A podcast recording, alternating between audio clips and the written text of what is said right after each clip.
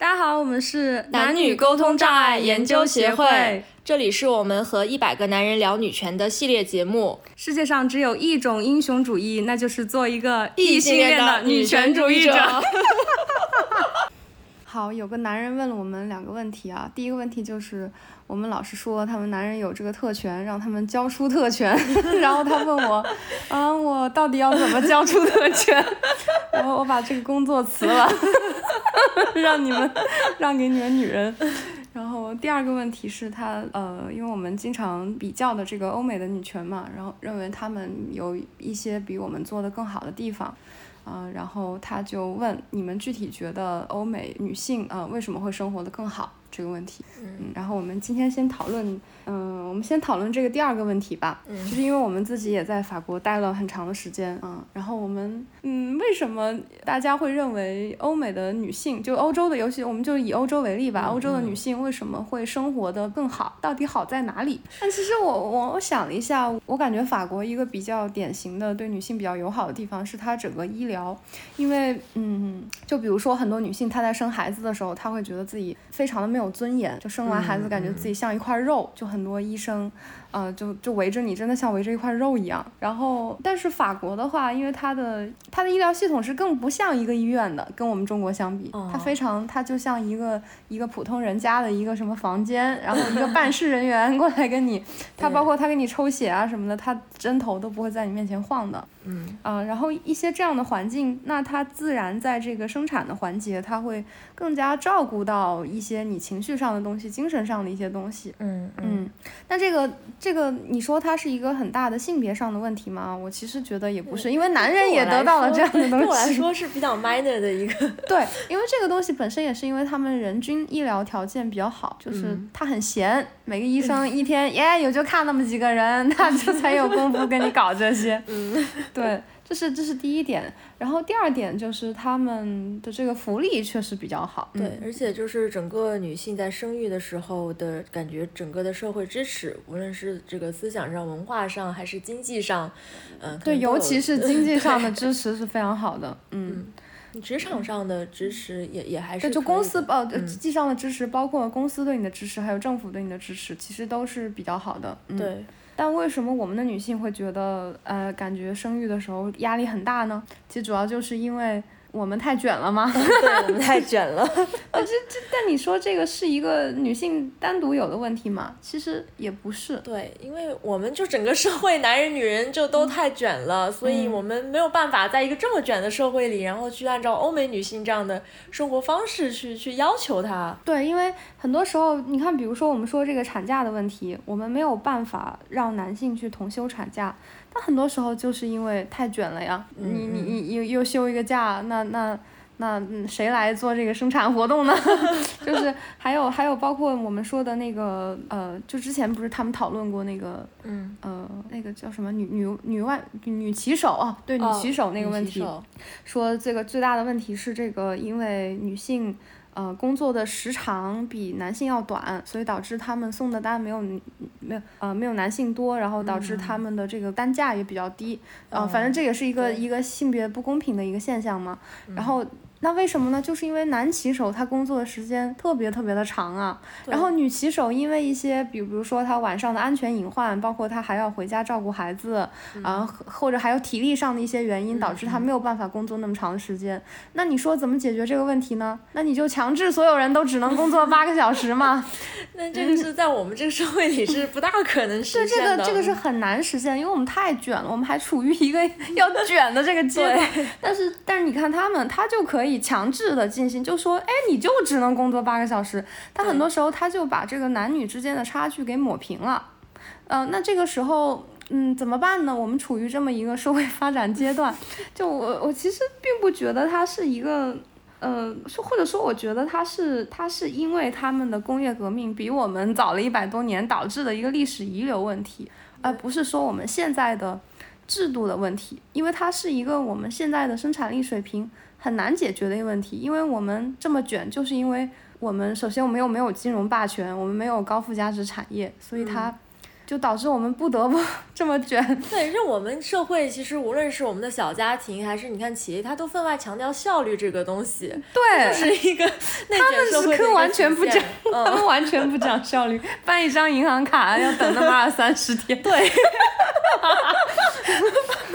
就是你不讲效率，人人都躺的一个社会，其实就是更容易实现男女平等一些。对，就是你卷起来了，你生一个孩子。那那对效率的影响很大，那企业他当然就不想招你。但是他们这边，哎，大家都本来就在摸鱼，然后 所以就无所谓，他就可以搞一些很平等的东西出来。对他还可以告诉你，嗯，你你在生小孩为社会做贡献，我们都鼓励你，支持你，啊，我们给你发钱。对，就他，因为他不会明显的感觉到，哎，少了这一个人，我们的效率下降了，他不会有这样的感受。对，嗯，所以说。呃，而且就所所以说，这个他的这个生产力阶段和他的这个男女平等的水平，其实是一个非常非常密切相关的一个一个事情。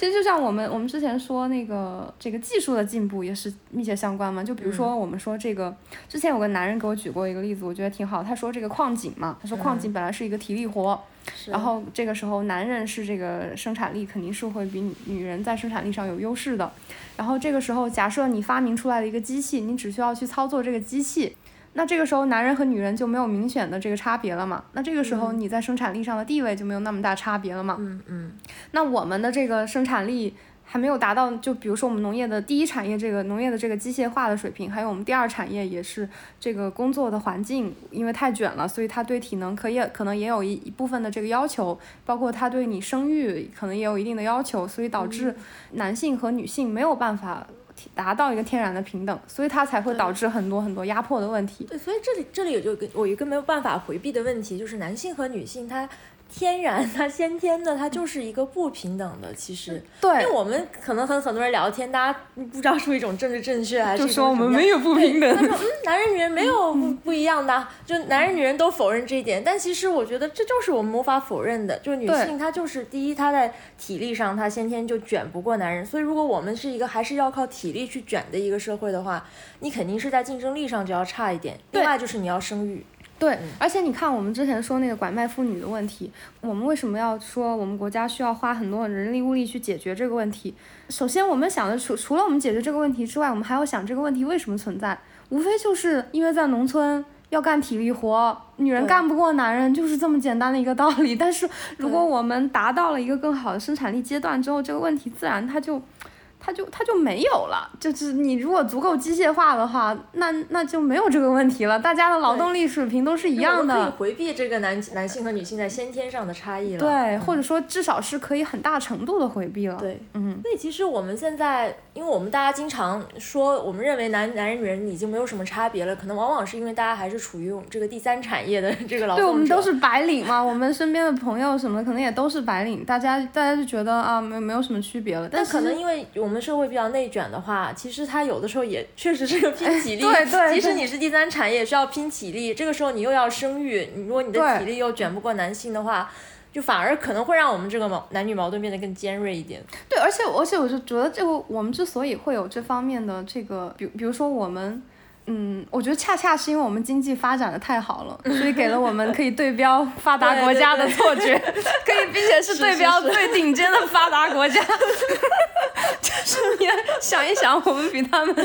本来落后太多了，追成现在这样已经很不容易了。嗯嗯，大概是这么一个。就是结果上是对标，但是你你其实你在这个奋斗的过程上还是没有办法对标。对，而且你你可以想到，就是他们。他们已经度过了这个资本原始积累的阶段，并且他们在资本原始积累的阶段也没有我们这么卷，因为他们那时候有殖民地嘛，就是他们让殖民地卷去了。那我们就是没有这么好的外部状，没有这么好的外部环境。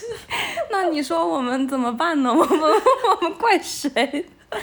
所以其实我们一方面，我我们觉得作为一个女女女权主义者，我们一方面觉得说，嗯，女性的这个生育的这个成本。嗯，不应该全部丢给女性自己来承担。嗯，有的时候我们就会觉得啊，因为我们要生育，所以我们希望说，我们我们去得到一些这样或者那样的补偿。嗯，但是首先我们这个补偿从何而来，或者说我们有多少补偿对我们来说可以给我们足够的安全感呢？嗯，其实你看，从我们自己的角度来讲，你要让我们自己选。我们我们会怎么选？其实我们还是会觉得，不管你怎么补偿我，我的安全感好像都是一个无底洞，是一个无法填满的东西。那我还不如去选，那我还是自己去，我也我也去，对，我也工作，去跟他们一起卷，反而这样我还有点安全感，是不是？对，这就是那个一个概念，就是一个分蛋糕女权和做蛋糕女权，就是这个是一个分蛋糕女权是什么意思呢？就是说，对，分蛋糕女权就是我有一些天然的劣势，那么你要做在经济上去补偿我。那这个可能会让很多男性觉得很不舒适，凭什么你你你哎你在索要一些特权？他们会觉得，嗯，但这个这个从某种程度上来说，他我们觉得确实需要这些补偿，但是这些补偿在我们的现在的社会发展阶段，一是很难去完成，二是，呃，我们会觉得这样的补偿，其实在思想上有一种倒退的感觉。对，因为因为你想，如果我们说。啊，你们生育补偿其实它跟彩礼又很像吗？生育补偿不就是彩礼吗？然后你好像有一种物化女人在卖女人子宫的这种感觉嘛。对。但你看，因为我们之前的思想，妇女能顶半边天是非常先进的。嗯。然后这个时候，你你突然去提倡一些这种呃经济补偿的东西，是会给我们一种在思想上退步的感觉。为什么我也会觉得这样得来的安全感，它是一个无底洞，它好像没有办法，就除非你这个男人，你把你所有的身家性命 全部压在我这里，我可能才会。那我也不是很很有安全感，就反正就是没有出，只有自己去工作才能获得安全感嘛。是对，然后然后所以说，另外的一种女权就是这个做蛋糕女权，就是说我们要跟男人一块儿去卷，这个其实也是更符合我们这个文化环境的。对，因为我们本身就强调个人的努力嘛，然后我们也有这个先天的这个。呃，就是在我们小的时候受到的很多这个妇女能顶半边天的这种教育嘛，我觉得这个是在我们这个环境中是很有天然的、很有这个基础的。所以我觉得这个，而且这也是马克思主义女权主义者应该持有的一种观点嘛，因为因为其实马克思主义女权主义者，包括上野千鹤子在内，很多人他看他的书，那他看了之后呢，其实。我觉得他没有看懂，因为我觉得马克思主义女权主义它最强调一点就是性别战争，它不是一个战争，它不是一个零和博弈，嗯，它是我们一起共同的把蛋糕做大，我们去消除阶级性。嗯，而不是说我们要去在这里吵怎样分蛋糕。当然，我们不是说否认分蛋糕的问题啊，我们只是说在经济建设上，在我们目前的这样生产力阶段，这个是一个更好的或者说更和谐的一种处理方式。因为我当然我不是说所有的问题都这样。嗯，比如说这个色情文化，我其实是非常坚定的支持这个反色情的。我之前在反色情那期也说过，就是这也是向男人出拳的。我们或者说我们在个性暴力啊、性侵犯这些这些案件当中，这些或者是这些话题上，我们还是觉得我们要向男 男人重拳出击。但是在这个经济问题上，对他其实是没有一个，就像那个男人他问了我，他说：“你说我出让特权，你让我具体干什么呢？你让我让出特权，让我干什么？我去辞职吗？我没有办法回答这个问题。对他不可能去辞职，那 他能怎么样呢？他现在赚的钱，他跟他一个女人结婚了，他赚的钱他。也给这个女人用了呀，他那他现在还能做什么呢？他好像也做不了什么。就如果我们不讨论，比如说我们在一个微观小家庭上，我们对这个男人的要求是，我们就讨论这个社会经济层面，我们男人应该如何出让？就是事实上，他就是没有办法出让啊。对，所以我们就是要做更积极主动的女权，就是我们要去把这个蛋糕做大，这个才是我们应该有的东西。而且我觉得现在。呃，国家层面其实也在做很多事情来促进我们更好的去参与到经济生活当中。比如说，我其我其实一直觉得我们的女权议题一直沉浸在这个西方叙事当中，我们很多时候忽略了一些属于我们国家特有的一些女权议题，比如说这个教育公平啊，这个双减，哎是叫双减，就进了这个教培嘛。这个东西其实是一个非常非常女权的议题，对，但是因为在西方叙事中是没有这个东西的，所以我们往往就忽略了它。因为在我们这个 所谓我们我们要走这个共产主义路线，我们肯定是要推动这个教育公平，然后我们要让知识是便宜的，然后这样我们才能，这是相当于是阻止这个阶层固化的最后一道防线嘛。对，我们要让知识是便宜的，就这个东西很重要，所以要去推动公共教育，不要让家庭教育和这个私人部门和市场经济部门的这个教育占太大的比重。那这个其实。它一方面它是消除阶级性的、符合这个共产主义精神的一一个行为，它另一方面对我们女权也是解放女性，把女性从这个育儿的这个繁重的这个劳动中解脱出来。对，其实女我其实我感觉我们我们当我们沉浸在这个素质教育的这个波澜中，这个家庭教育的比重非常大的时候，女性是要花非常非常多的时间在这个。素质教育就是给女性多加了这么一层劳动嘛？对，就说你哎你你就得陪你孩子写作业，你得陪他上这个。培训班，哎，你还得陪他做一些家庭作业。这个其实是很多欧美的这个精英家庭主妇 就是在干一些这样的事情。对，就是你你成长为一个千辛万苦成为一个精英，然后嫁给一个精英男人，培养另一个精英。是一直是女儿的话，就是很奇怪。对，就是当我们把这个公共教育的比重拉大的时候，它实际上就是一个很女权的一个行为。